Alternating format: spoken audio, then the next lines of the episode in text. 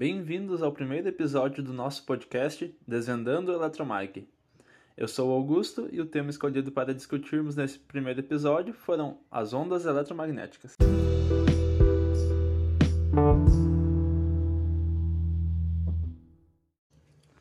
Ondas eletromagnéticas são oscilações formadas por campos elétricos e magnéticos variáveis. Elas são ondas tridimensionais e transversais também, que viajam na velocidade da luz, transportando exclusivamente energia. Por tratarem-se de fenômenos ondulatórios, elas podem sofrer reflexão, refração, absorção, difração, interferência, espalhamento e polarização, assim como as ondas mecânicas. Porém, diferente das ondas mecânicas, como o som, né, as ondas eletromagnéticas podem propagar-se tanto em meios materiais quanto no vácuo. As ondas eletromagnéticas surgem com base na interação entre os campos elétricos ou campos magnéticos variáveis. Uh, e com isso, elas foram previstas e teorizadas pelo físico e matemático escocês James Clerk Maxwell, que ele unificou as equações de eletricidade e do magnetismo já existente, que são as equações de Faraday, Ampere e Gauss. Uh, ele unificou elas na equação da onda. Elas são divididas por seu comprimento de onda ou frequência, onde existe uma relação matemática entre esses dois parâmetros. Uh, o comprimento de onda, que é o lambda, né, é igual à velocidade da luz no vácuo, que tem um valor de 3 vezes 10 na 8 metros por segundo, uh, dividido pela frequência. Ou seja, se a gente tiver o comprimento de onda, a gente consegue achar a frequência, ou se a gente tiver uh, a frequência, a gente consegue achar o comprimento de onda. Mas isso já é assunto para outro podcast, né? Essas divisões são pelo comprimento de onda, onde ela é classificada do maior para o menor comprimento. Vamos então ver as divisões de ondas eletromagnéticas e exemplos de suas aplicações no dia a dia.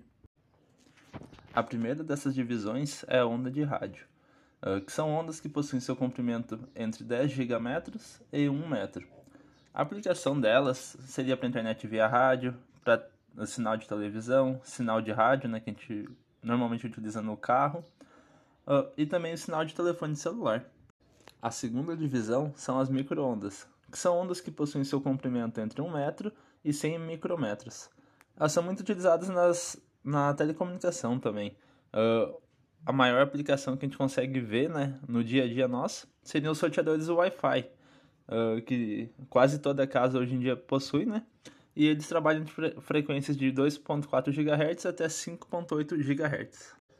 A terceira divisão são as ondas uh, de infravermelho, uh, que são ondas que possuem seu comprimento entre 100 micrômetros e 700 nanômetros.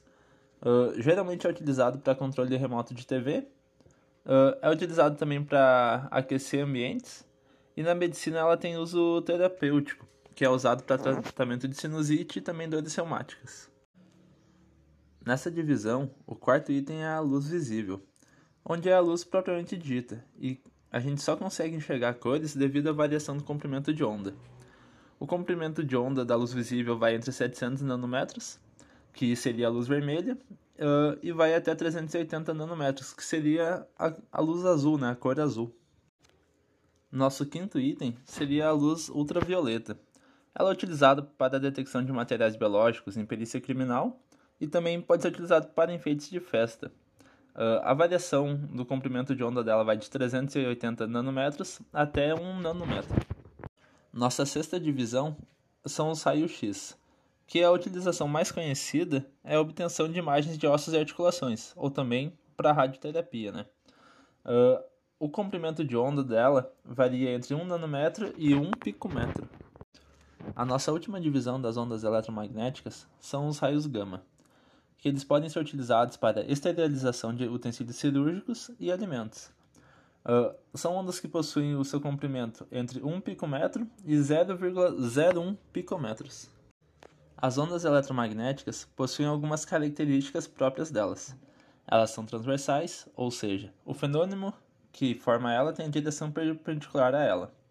No vácuo, a onda eletromagnética tem a mesma velocidade da luz, que seriam 3 vezes 10 na 8 metros por segundo. A amplitude de uma onda é a sua intensidade, então quanto maior a onda, maior a perturbação gerada por ela. E também elas sofrem refração quando atravessam meios materiais. Nos próximos episódios, estaremos falando melhor de cada uma dessas sete divisões e suas aplicações.